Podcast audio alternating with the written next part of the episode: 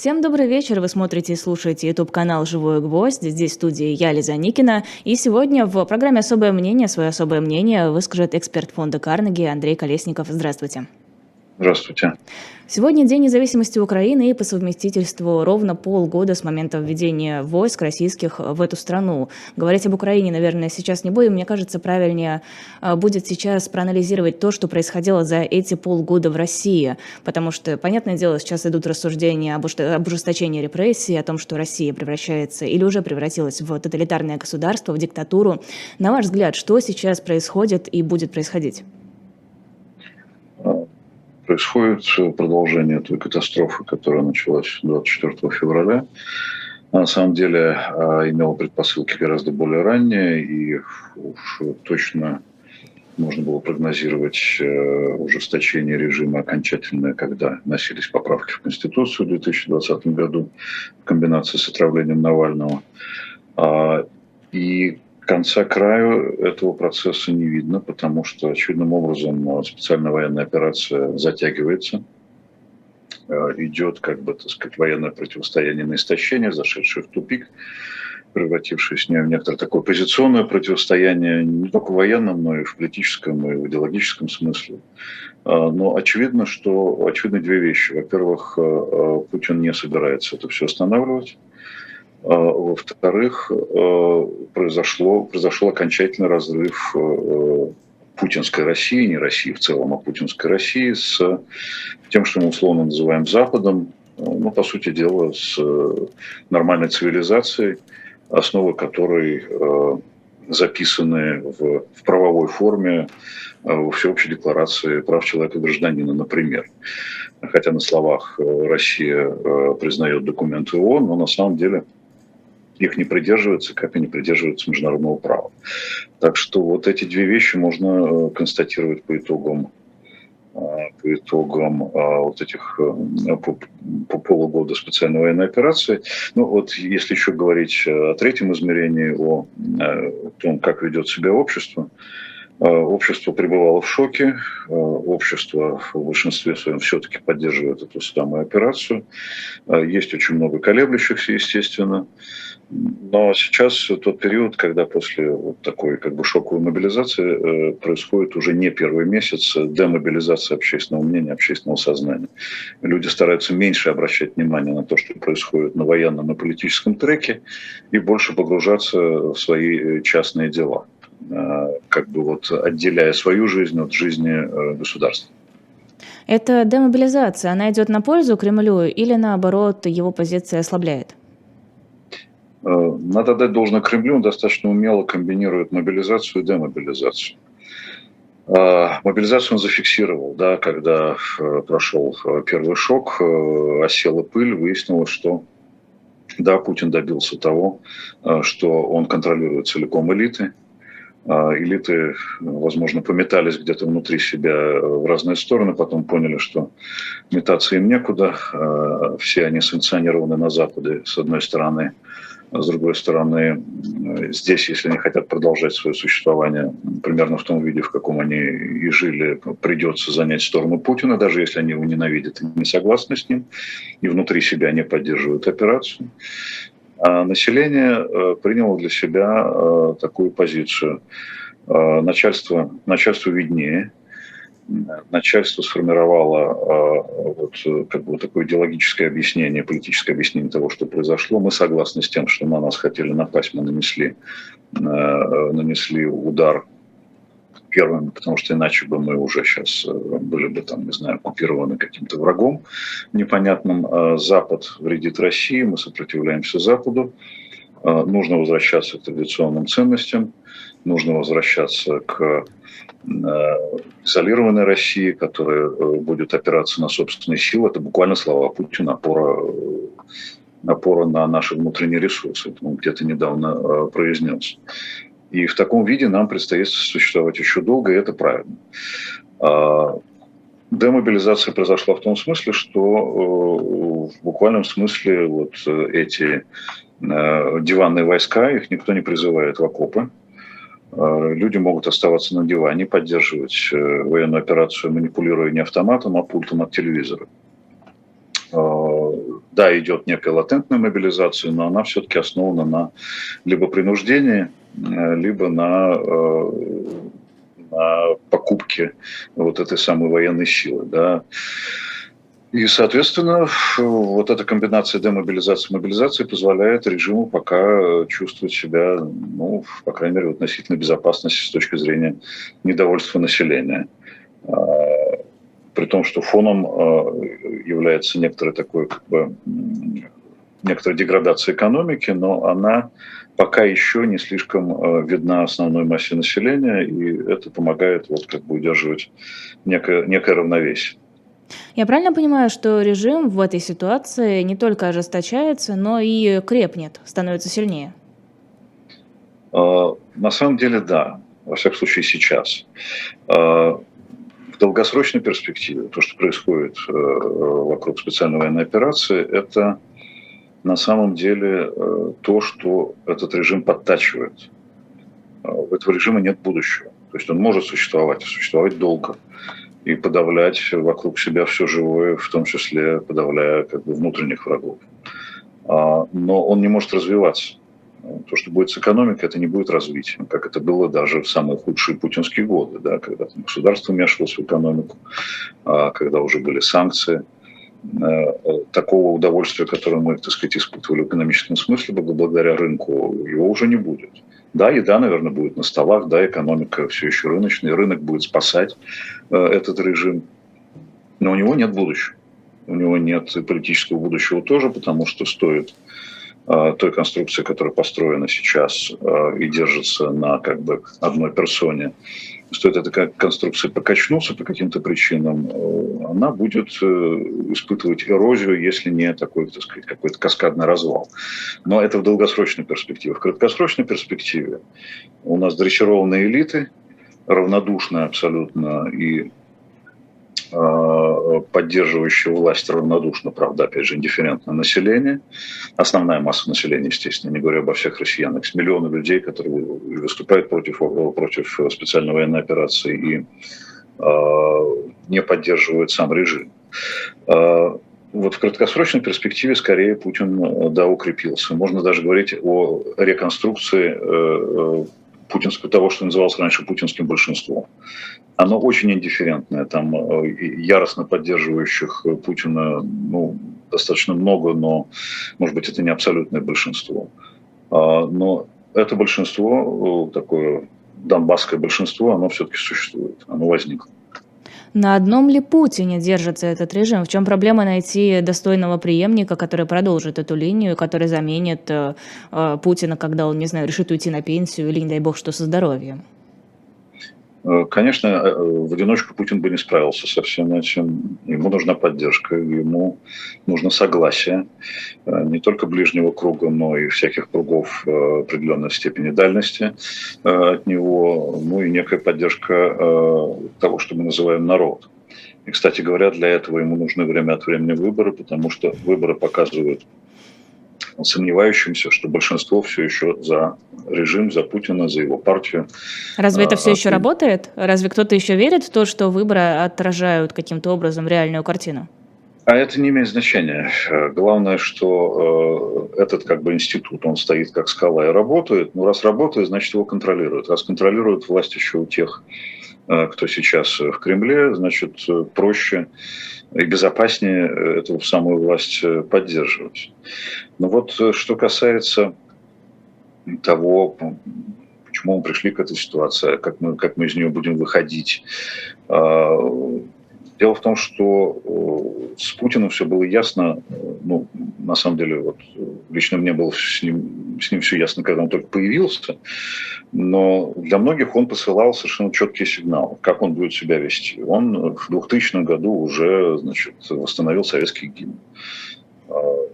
Потом а, он а, стал строить однопартийную систему уже в течение своего первого срока. Потом он равноудалил олигархов, так называемых. Потом они переделили собственность э, для, между как бы, чекистскими кланами. Потом был арест Ходорковского. Вот э, э все как бы ругают э, Валентина Борисовича Юмашева с, с Волошиным, что они привели Путина во власть. Но э, это нечестный разговор, потому что после этого Путин был во власти много-много-много лет, а теперь уже много десятилетий. И э, если бы э, элиты не имели бы с ним такого как бы формального или неформального контракта, то, что они, они живут, они получают с него комиссию, с него получают деньги, они на нем зарабатывают, а он держит их в подчинении, то, наверное, можно было бы эту ситуацию изменить. Они помогали ему в уничтожении демократии. Они помогали ему в э, государствлении экономики. Потому что у них были деньги, они играли по правилам. Так что винов... Э, круг виноватых гораздо больше, и в наименьшей степени, я считаю, виноваты те, кто э, Путина привел к, к высшему посту в государстве ну, по каким-то своим соображениям, там, сохранения там, безопасности семьи или что-то в этом роде. Да, имеется в виду как бы политическая ельцинская семья. И все-таки, есть ли жизнь у «Единой России» после Путина? Я думаю, что нет. Любая партия власти, она имеет э, некий заканчивающийся политический цикл. Он, естественно, связан прежде всего с существованием самого режима. Ну, путинизм, конечно, может пережить Путина, и тогда, собственно, и партийная конструкция может э, пережить его политическое как бы, существование. Да, не будем говорить о физическом. Э, но на самом деле все-таки вот эта система, она очень крепко привязана к имени Путина, к ему самому, к его идеологии, к его психологическим комплексам, вот просто ко всему. И без него она, конечно, начнет э, разлагаться. Кстати говоря, то, что произошло с партийной системой в период специальной военной операции, я должен сказать, что э, теперь у нас есть не просто партия, там, Единая Россия, какие-то еще партии. Они и так-то были как бы псевдооппозиции, да, оппозиции Его Величества. Но сейчас мы просто имеем одну огромную большую партию, которая поглотила государство, и нет никаких отличий между там, справедливой Россией Единой Россией. Их и так не было, да, мы все это понимаем. Но сейчас они просто слились абсолютно в такой вот какой-то нерасторжимый клубок. А, в этом смысле, конечно, партийная система у нас э, нет, она она умерла, утонула. Занятно. Мне казалось, что рассуждение о том, что вот э, не станет Путина в политическом или физическом смысле, и в России все изменится, это какие-то слишком оптимистичные сценарии. Знаете, э, ну, как бы у нас нет э, никаких образцов, кроме собственной истории. Или истории там европейских государств, которые пережили периоды диктатуры.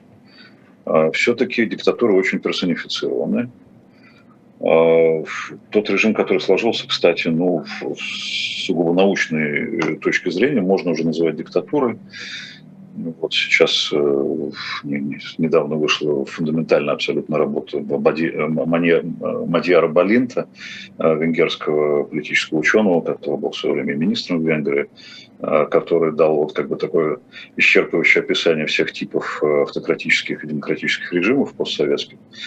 Вот мы жили в его терминах э, в патрональной автократии. Это долго объяснять, но тут важно, что есть патрон, и есть его клиент. И есть автократия, то есть это не демократия. Но следующим шагом в его схеме наступает период диктатуры. И, пожалуй, мы вот балансируем сейчас между этими, в его терминах, если описывать ситуацию, балансируем между патрональной автократией и диктатурой. А, и вот, э, собственно, получается так, что эти режимы очень сильно привязаны к личности. Если личность исчезает по каким-либо причинам, а, то и, собственно, режим начинает распадаться. Даже Франко, который подготовил себе преемника в виде короля, схема была очень понятна. А, даже, собственно, и после его кончины, а, в данном случае как бы не, не отставки, а физической кончины, стало все меняться в Испанском королевстве оно стало переходить почти автоматически, ну не без усилий, естественно, к демократии. Вот э, этот самый обратный транзит э, к чему-то такому демократическому, я думаю, нас ждет э, именно после, после Путина, даже с остаточным путинизмом. Звучит как что-то очень светлое, во что сильно хочется верить ну ничего себе светлое, а автократы вообще сидят, да. Да, но это потери, хотя бы так этому предвидится конец. Смысле. Так хотя бы этому предвидится конец. Мысль о том, что после Путина а, будет новая такая же система, внушает гораздо больше мрачных мыслей. Да, конечно, и все-таки при всем том, что это может происходить, происходить отчасти автоматически, но как-то все-таки усилия придется прилагать и элитам, и э, будет и борьба элит, и будет э, консенсус по поводу какого-то переходного правительства, и, возможно, нам вернут э, свободные выборы неожиданно. Если люди вспомнят, что это такое. Ну, генетическая память у людей очень сильная. Видите, они очень быстро вспомнили, что такое сталинизм, и стали очень быстро доносить друг на друга, вот как только э, случилось то, что случилось. Да, но сталинизма у нас было больше, чем свободных выборов, будем откровенны. Это очень точное замечание, но тем не менее какая-то память мускульная остается, да, и ну-ка, нервно тянется выбирать. к листочку, чтобы поставить галочку. Ну, конечно, когда есть меню, где только там котлеты и суп молочный да, за, за 60 копеек, это одна история. А когда у вас в меню за приемлемую цену есть э, весьма удобоваримые блюда, ну почему бы, почему бы не отдать себе удовольствие выбрать эти блюда? Хорошо, если режим чувствует себя пока еще очень хорошо, крепко и сильно, зачем вот это продолжение репрессий? Разве может тот же самый Евгений Ройзман, один из тех немногих оставшихся здесь и на свободе до сегодняшнего дня людей, а, пошатнуть вот эти кремлевские устои? Знаете, это был правильный вопрос э, до специальной военной операции, когда режим еще был не такой степени жесткости и жестокости. А, когда действительно все все время спрашивают, ну, все под контролем, ну, подумаешь, ну, есть какие-то остатки там а, гражданского общества, даже оппозиции, ну, пусть люди высказываются, выпускают пар, даже советская власть выпускала пар. Даже при советской власти были медиа, которым было дозволено больше, чем другим, которые были мягче, чем э, такие совсем уж ультрапартийные э, какие-то газеты. А, а здесь э, этот вопрос уже потерял свой смысл, потому что машина работает э, на автомате. Вот мы все обсуждали сейчас после убийства Дарьи Дугиной, э, будет больше репрессий? Это вообще повод для репрессий? Это провокация репрессий в некотором смысле? Ну, может быть, это и повод для э, невероятного гвалта, который поднялся в национал-патриотической а, назовем это, печати в медиа, э, которые сразу стали требовать крови всех вообще гражданских активистов и вообще всех несогласных. Но репрессии идут своим чередом. Государственная машина работает и перемалывает тупо достаточно, почти не глядя, все, что попадается ей под руку.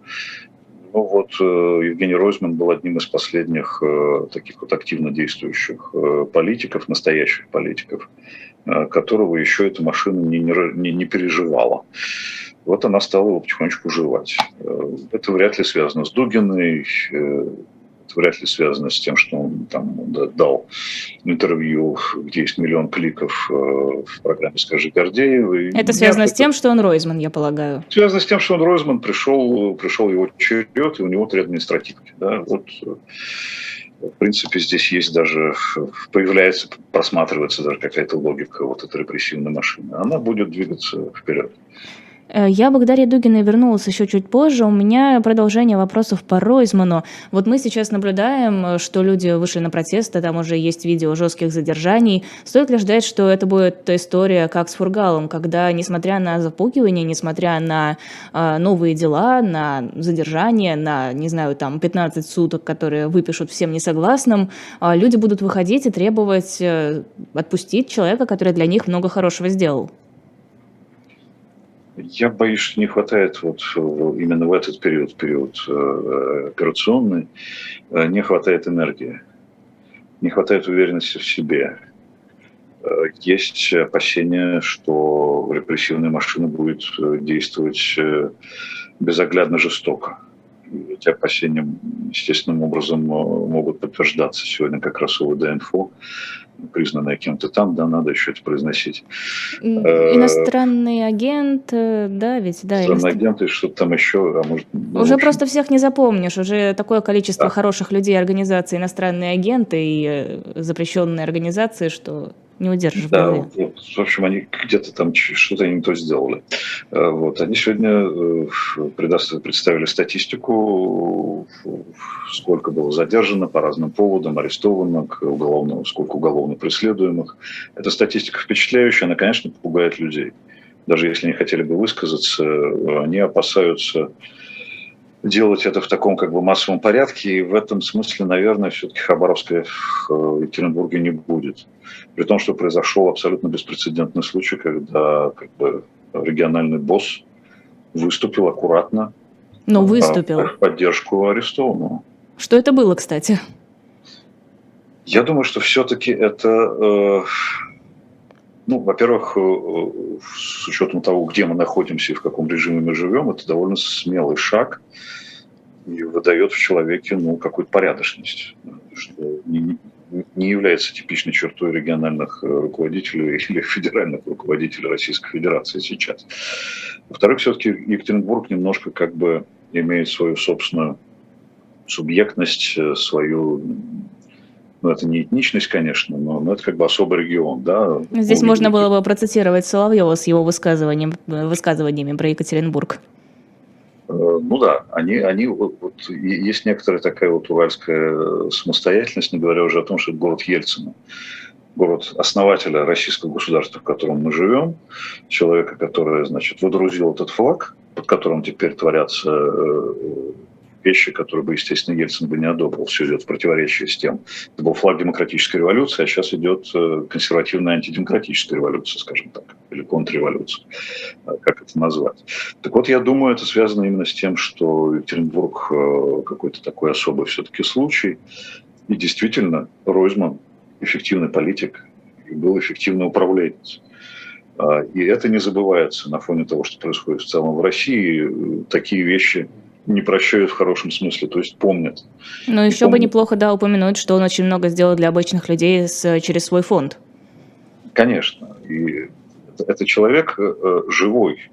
От него не несет мертвечины, как от этих людей в костюмах и в галстуках с казенной речью. Это человек с нормальной речью, иногда, иногда обсценный, но всегда к месту, я должен сказать, ну, блистательные, короткие комментарии э, к тому идиотизму, который происходит. Он сразу показывает тем самым э, весь маразм происходящего. Это редкое свойство. Это просто талантливый человек. И это то, что называется, то, что Аристотель бы назвал политическое животное в хорошем смысле. Он общается с людьми, он помогает людям, он, он избираемый политик. Представьте себе, вот если бы у нас сейчас во главе государства были люди типа Ройзмана и типа Немцова, ну, это же, это же сказочная страна абсолютно. Я не представляю, я при Путине практически родилась, выросла. Да, ну вы представляете, что такое Немцов, что такое Ройзман, что такое Яшин, что такое Карамурза. Э, есть еще целый ряд политиков, э, которые прекрасно бы составили концерт э, эффективных управленцев и доброжелательно относящихся к своей стране, к своему народу и ко всему миру людей. Я Они готова вот эти... поспорить, что сейчас в комментариях появятся люди, предлагающие выдвинуть Шульман в президенты. Вот я прям деньги готова сейчас ставить. А, ну, я, я готов поддержать, если, если выдвигаем, окей, значит, иностранного агента в президенты. Здесь, собственно, демократического лагеря очень мало осталось кандидатов потенциальных президентов, которые не носили бы какое-нибудь клеймо. А стоит ли ждать, что сейчас, когда закончатся те люди, которых уже вот можно сажать, я имею в виду ярких политиков, людей, которые не боятся высказывать свое мнение, э, оппозиционное Кремлю, э, что дальше вообще будет делать машина репрессионная? На что она переключится? Она же не может угаснуть и просто в пространство раствориться. Ну, она, надо сказать, э, судя по цифрам, которые показал ВД-инфо, а, она здесь э, не, не разбирает, кто здесь, так сказать, политик первого ряда, а кто простой человек, э, просто возмущенный тем, что происходит в его родной стране. А, давят всех. А, просто мы э, видим лучшую видимость в отношении тех людей, которые являются политиками, ньюсмейкерами или доставщиками информации первого ряда. А так э, машина уже вполне себе э, опустилась до глубинного народа э, и пережевывает и уничтожает глубинный народ в том числе. Так что ей хватит работы. Был бы человек, статья найдется. И, и наоборот, была бы статья, найдутся и люди на нее. В конце концов, мы живем в государстве э, силовом. в государстве силовиков, которые, чья работа – это подавлять все живое вокруг себя. Ну, они эту работу будут делать. Что они должно... Что должно произойти, чтобы этот глубинный народ, который вы упомянули, осознал, что угроза, она не только для тех, кто а, большой, сильный и борется с Кремлем, но и для простых граждан, чтобы пошло какое-то возмущение, какой-то протест?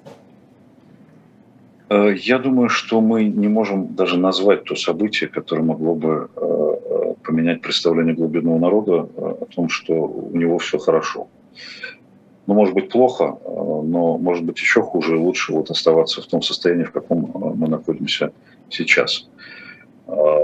Как говорил один человек, плохо, плохо не то, что мы в заднице, а то, что мы в ней начали обустраиваться. И плохо не то, что мы сейчас внутри автократического государства, а то, что основная масса населения, как это всегда бывает в автократических государствах, начинает приспосабливаться к нему начинает, э, э, ну, то есть если государство издает какие-то, так сказать, неприятные запахи, население принюхивается, говорит, что нет, но это, в общем, ну, не самый неприятный запах, в конце концов, можно, можно так жить. Ну и, и живут. На самом деле основная масса населения э, всегда достаточно инертна. Даже если мы вспомним как бы, революцию Горбачева и последующие события, этой самой инертной массе чтобы она даже вышла на улицу или задумалась над тем, что она плохо жила, нужен сигнал сверху. Только после этого она начинает что-то такое шевелиться. Между прочим, вот эти национальные революции, в том числе в балтийских странах, они стали происходить э, только тогда, когда вот этот прессинг, это ермо э, советское немножко ослабилось Горбачевым. Э, до этого, собственно, скинуть советский режим они не могли. Почему, собственно, мне кажется, что вот эти претензии к российскому народу, что он не скидывает с трона Путина, они достаточно странные. А советский народ почему не скидывал с трона ну, Сталину, понятно, он не мог скинуть э, в силу масштаба репрессий, но почему он не скидывал, например, Брежнева? Почему он не скинул э, Хрущева, да, ну, Хрущева скинули другие люди, как бы изнутри, но советский народ совершенно Хрущева не собирался сбрасывать с трона, и вообще как бы был бенефициаром, ну, собственно, оттепели самого. Так что я не думаю, что надо ждать чего-то от глубинного народа, нужно ждать чего-то от людей, которые заботятся о будущем своей страны, которые являются подлинными патриотами, то есть от гражданского общества, которое сейчас задавлено, но оно существует. Ну и должны произойти все-таки изменения в элитах. Э, должен поменяться э, состав элит, э, кровеносная система этих элит. Должно поменяться первое лицо и должен пойти сигнал сверху, который найдет ответ, найдет ответ на сигнал снизу от гражданского общества. И, и тогда в стране начнутся, начнутся перемены. К сожалению, история российская показывает, что без сигнала сверху без внятных изменений э, в правящих элитах мало что может получиться снизу. Ну, пока вот то, что вы говорите, очень, мне кажется, хорошо сочетается с людьми, говорящими, ну, если вот русский народ не свергает Путина, то значит он заслуживает то, что, в чем он живет, он заслуживает плохой жизни, он заслуживает э, всех экономических и политических проблем, значит, им нормально, хорошо, пусть продолжают так жить. Э, это очень сложный такой как бы морально-философский вопрос, э, потому что, опять же, до специальной военной операции можно было ходить вокруг да около а, этого вопроса. Сейчас, э, несмотря на то, что ну, как бы, уровень репрессий повысился и цена на выступление против режима тоже повысилась, все-таки получается так, что ну, основная масса населения действительно этого заслуживает. Ну, в конце концов, далеко не все просто молчат. Молчат по-разному, да, кто-то молчит против, кто-то молчит за. Молчащие за заслуживают э, того, ради кого они молчат. А, а выступающие активно за, уж тем более заслуживают то, что они э, получают. Те, кто находится внутри элиты, потеряли все или почти все, во всяком случае, в денежном выражении у людей серьезные проблемы. Ну, если они готовы продолжать поддерживать Путина этот режим, ну, значит, они его и заслуживают. Значит, они заслуживают санкций. Они могут апеллировать э, к Западу, к, использовать свои, так сказать, back channels, какие-то тайные каналы, чтобы говорить, ребят, ну мы хорошие на самом деле. Мы же за демократию, мы на самом деле изнутри можем подточить эту систему, снимите с нас санкции. А что же вы не подтачивали 20, 20 лет до этого? А что же вы э, убили демократию в собственной стране? Что же вы, э, значит, сузили меню возможных политиков э, до фактически одного человека? Это как вообще? И вы считаете, что вы не виноваты? и что вы здесь ни при чем, вы тоже заслуживаете того правительства, которое, которое имеете. Вот живите с ним и помогайте ему. И они живут с ним и помогают ему, и работают на него, и, и работают языком, и работают э, собственными оставшимися финансами, ну и всем, чем они могут вообще работать на, на, на благо, так сказать, Владимира Владимировича. Я хочу продолжить эту тему, но сначала прервусь на небольшую рекламу shop.diletant.media. Вы прекрасно знаете этот наш сайт. А сейчас там лежит в единственном экземпляре подшивка, оригинальная подшивка журнала «Огонек» за 43 год, 1943, и за 1944.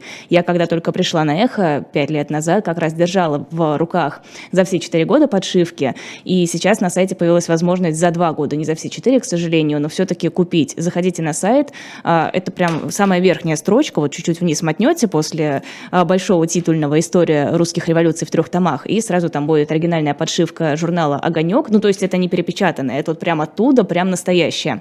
А, ну и, конечно же, там есть различные книги, тоже некоторые в единственном экземпляре, некоторые в чуть большем количестве экземпляров, и наши журналы. А, заходите, выбирайте то, что вам интересно, и заодно поддержите наш YouTube-канал. Если вы не хотите ничего покупать, но хотите нас поддержать, есть QR-код, все время путаю, с какой он стороны, кажется, с этой. Или внизу э, под, э, под видео в описании есть ссылка, тоже можно нам задонатить, если действительно хотите э, помочь нам продолжать работать. Так вот, давайте вернемся к теме того, кто чего заслуживает. История, которая всколыхнула, так сказать, общественность на прошлой неделе, это история бывшего соратника главы Башкирии Ростислава Мурзагулова, который вроде как внезапно прозрел и сказал, ну подождите, я делал много не очень хорошего, но я старался в рамках своих полномочий там, поддерживать соратников Навального, а, что-то делать правильно, и вот сейчас я выступаю против того, что здесь нужно называть специальной военной операцией, и, в общем-то, пошел работать к э, Ходорковскому на его канал. Разумеется, общественность э, разделилась на две части. Одна которая поменьше, сказала, вот, хорошо, правильно, давайте его примем, а другая заняла позицию, ну, подождите, он столько лет делал плохое, с чего нам сейчас его прощать, только из-за того, что он против а, вторжения российских войск на территорию Украины. Вам какая позиция ближе? А, мне ближе позиция, согласно которой человек а, может эволюционировать, причем в разные стороны.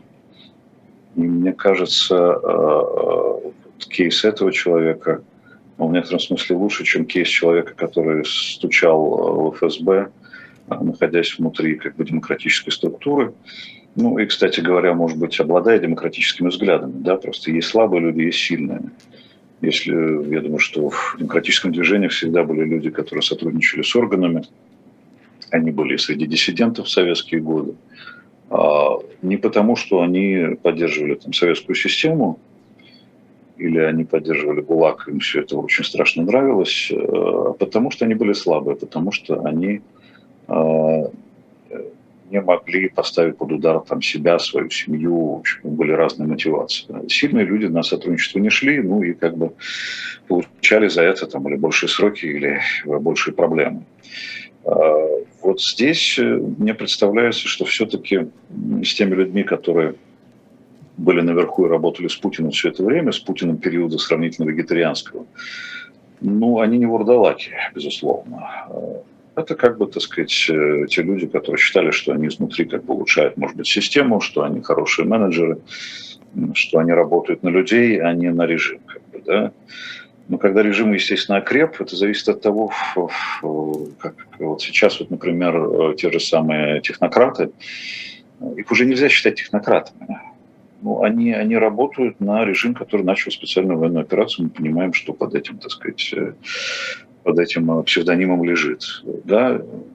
Либо вы уходите из этой системы, тогда вы сохраняете хотя бы, так сказать, совесть вы способны разговаривать с собственной совестью, да, вы как-то, так сказать, с самим собой будете в ладу. Либо вы работаете на военно-полицейскую машину, скажем так, деликатно. Вы уже это должны понимать.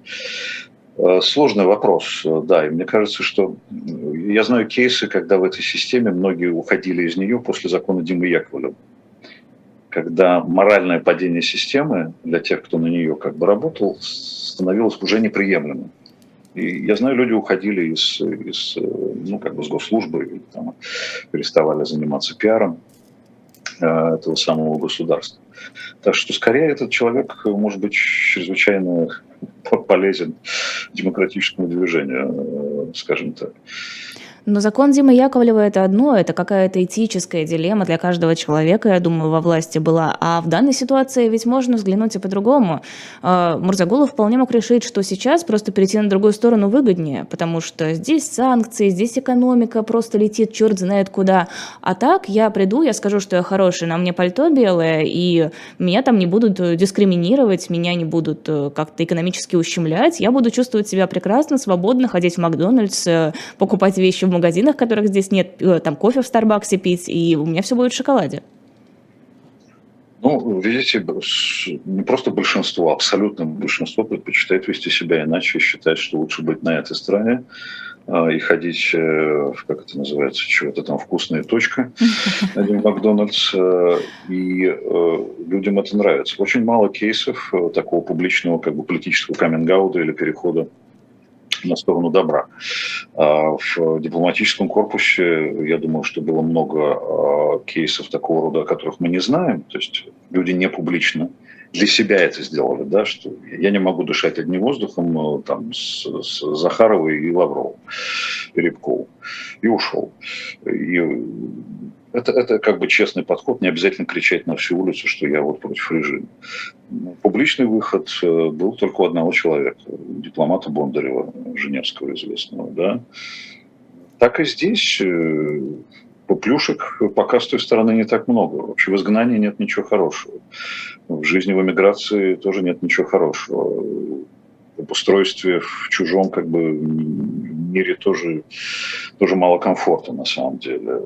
И вот это вот изгнанничество и, и те люди, которые сейчас в эмиграции, там работают, э, там просвещают российское население, я сейчас не шучу, говорят просвещение, потому что, ну как, информация у нас идет э, небольшая стройка из Москвы, конечно, да, но основные, основные потоки мнений и информации идут все-таки из-за рубежа, и как-то глупо упрекать людей, что они работают там, а не здесь. Здесь бы они, ну, не смогли бы работать в полную силу.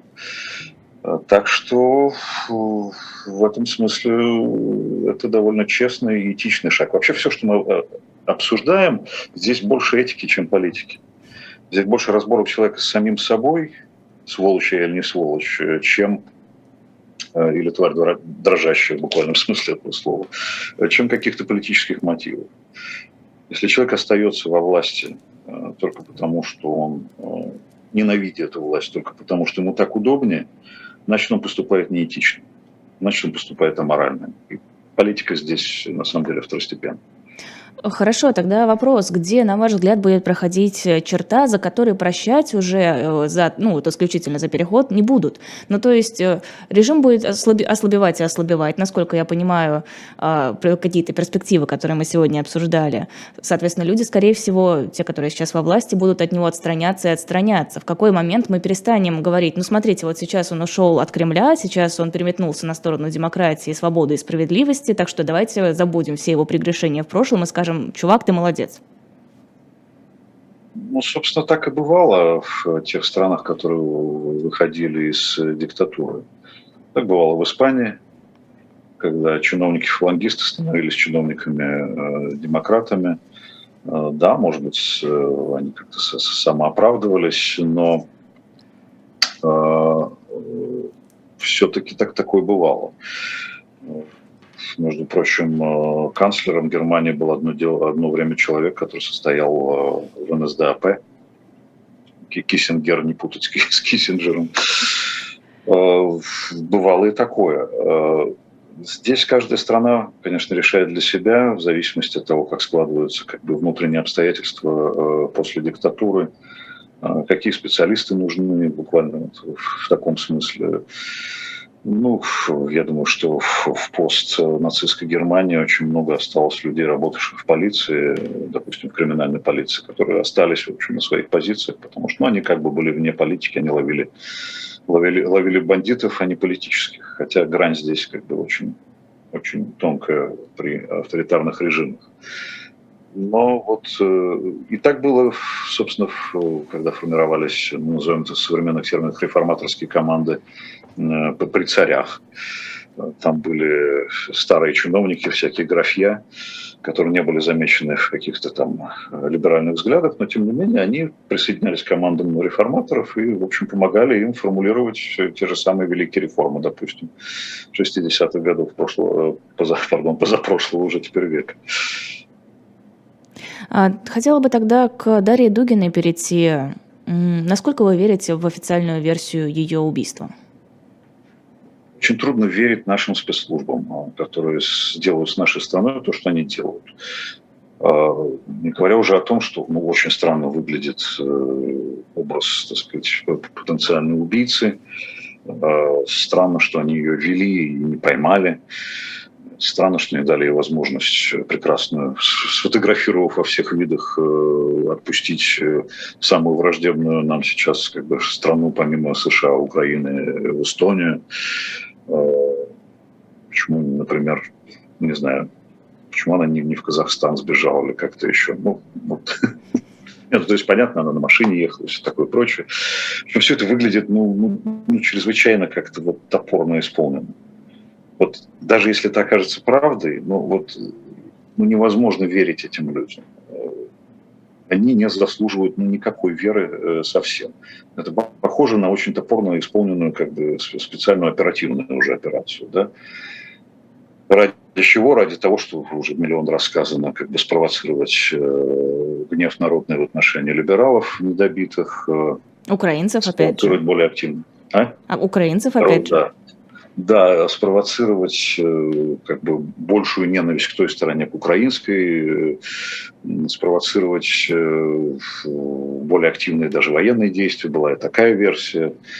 Хотя на самом деле, вот, как мне кажется, повторюсь, вот эта репрессивная военная машина, она работает по своей программе, и она не очень зависима от таких вот актов, которые Юлия Латынина сравнила с убийством Кирова которая вот спровоцировала как бы и оправдала репрессии.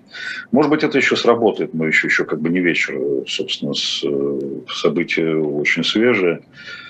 И его уже как бы отработали э, с стороны по программе. Возможно, только ради этого как бы это все и затевалось. Ну, а вообще мы забываем о том, что, наверное, реальной целью это был все-таки Александр Дугин, а не его дочь. Но как ФСБ подают информацию, все-таки дочь. Малышин там подает, подает, что она сделала такого.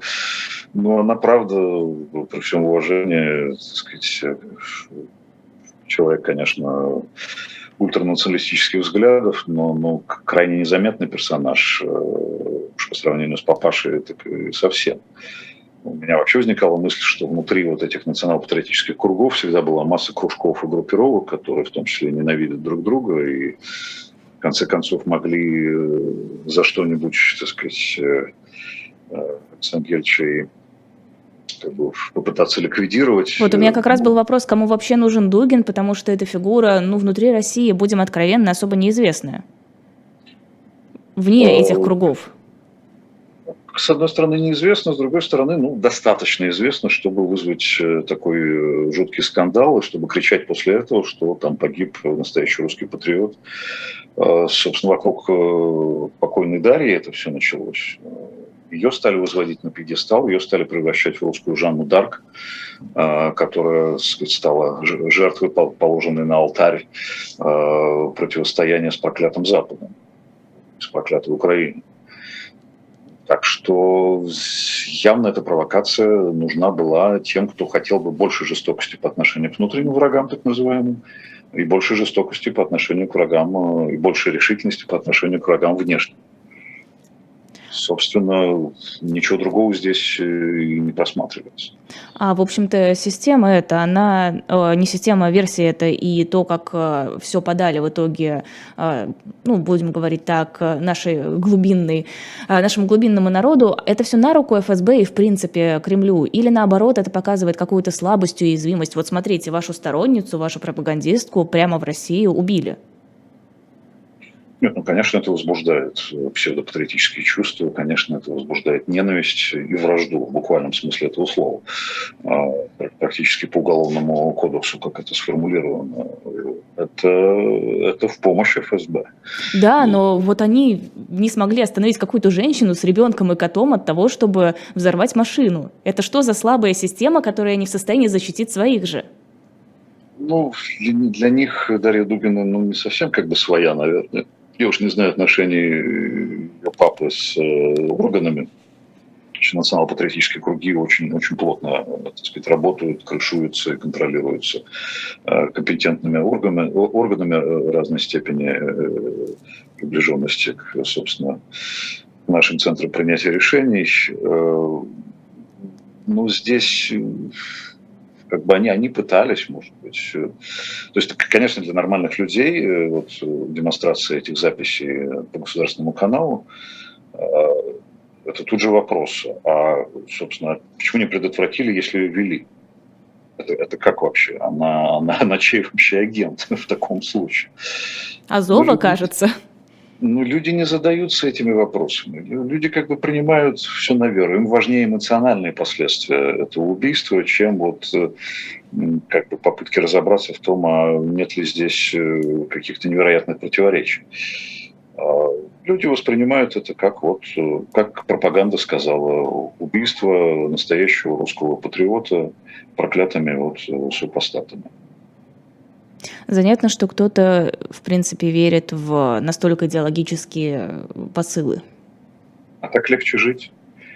Легче жить, поддерживая операцию, чем не поддерживая ее. Легче, а, хотя достаточно трудно, мне кажется, себя убедить в том, что что есть некоторая неправда на нашей стороне все-таки. И то, что мы делаем, это очень специфически для современного мира действия. Но, тем не менее, люди говорят, что так оно, так оно и было. Что нам угрожал Запад, что мы нанесли значит, упреждающий удар, иначе бы нас разгромили, а наших братьев обижали. А то, что сейчас кто-то там гибнет, я об этом знать не хочу. А если что-то такое происходит, то это фейки или постановки. Все, точка. Я пошел дальше в магазин. А, говорили... а, да. А, говорили сегодня со Львом Гудковым, и, в принципе, это мысль, которую я встречаю в последнее время довольно часто. Идея, что во всем происходящем, в том, что люди не научились жить правильно, не научились э, отличать хорошее от плохого, виноваты либералы, демократы, то есть люди, которые как раз выступали за хорошее, за правильное, за свободу, э, за выборы и так далее, но не сумели эту мысль донести, не были достаточно активны, достаточно напористы, и дальше целый список того, э, что было недостаточно. Ну, знаете, ну, тут трудно, трудно упрекать э, как бы постфактум э, все мы крепки задним умом э, либералов в том, как они себя вели, как они смогли объединиться. Я думаю, и, кстати говоря, в работах Льва Дмитриевича это очень хорошо показано, что здесь гораздо важнее вот эти глубинные, это даже не традиции, это вот то, что сам Гудков называет возвратный тоталитаризм ну, и возвратное тоталитарное мышление основной массы населения, которое отторгало, а, отторгало либеральный дискурс, либеральные реформы, либеральные действия э, либералов как таковых. А, очень сильный э, антилиберальный, антимодернизационный ген ну, не в буквальном как бы, биологическом смысле, а в таком вот политическом смысле, который передается из поколения в поколение, очень быстро воспроизводится, когда вдруг кто-то встает и говорит, а вы знаете, что вы были унижены развалом Советского Союза? Вы не заметили? Нет? А вы начали нормально жить? Так э, вы зря нормально живете. Вы должны думать о том, что вы были унижены, и вы должны восстановить великую державу. Люди, ну да, действительно, мы были унижены, елки-палки, мы все эти годы как-то... Давайте восстанавливать империю, давайте строить э, свой, свой русский империю. мир давай, make Russia great again, это то же самое, что Э, собственно, вот американский лозунг, он, он эксплуатирует те же чувства людей, что и как бы все наши лозунги. Вот, это, вот эта как бы, имперская идеология, она закопана в нашей истории и очень легко раскопать. Она излучает радиацию на самом деле, но просто если его не раскапывают, то радиация будет не сильной. А как было, например, в годы президентства Медведева, который сейчас несколько скорректировал свою точку зрения. А если начать копать, то радиация становится достаточно сильной, и э, люди оболваниваются, люди находятся под гипнозом. И это не свойство русского народа исключительно.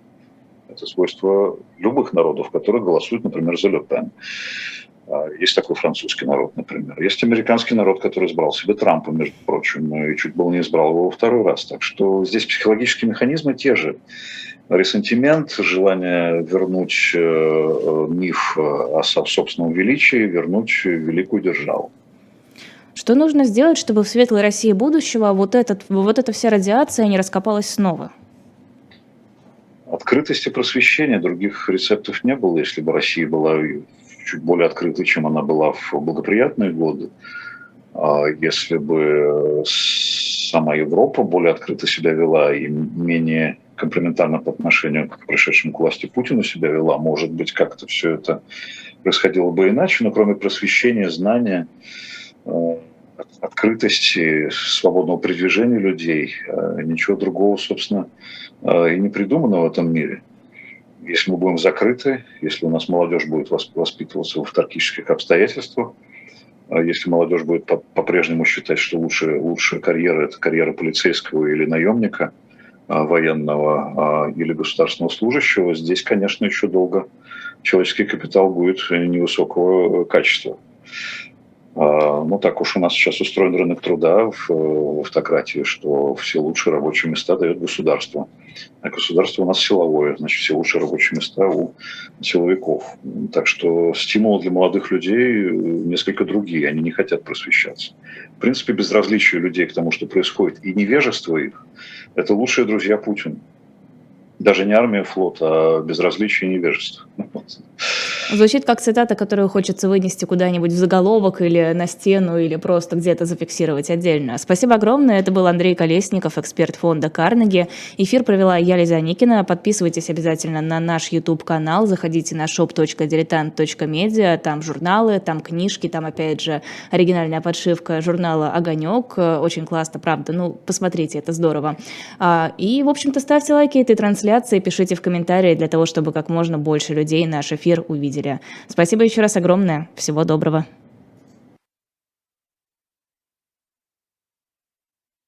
Спасибо.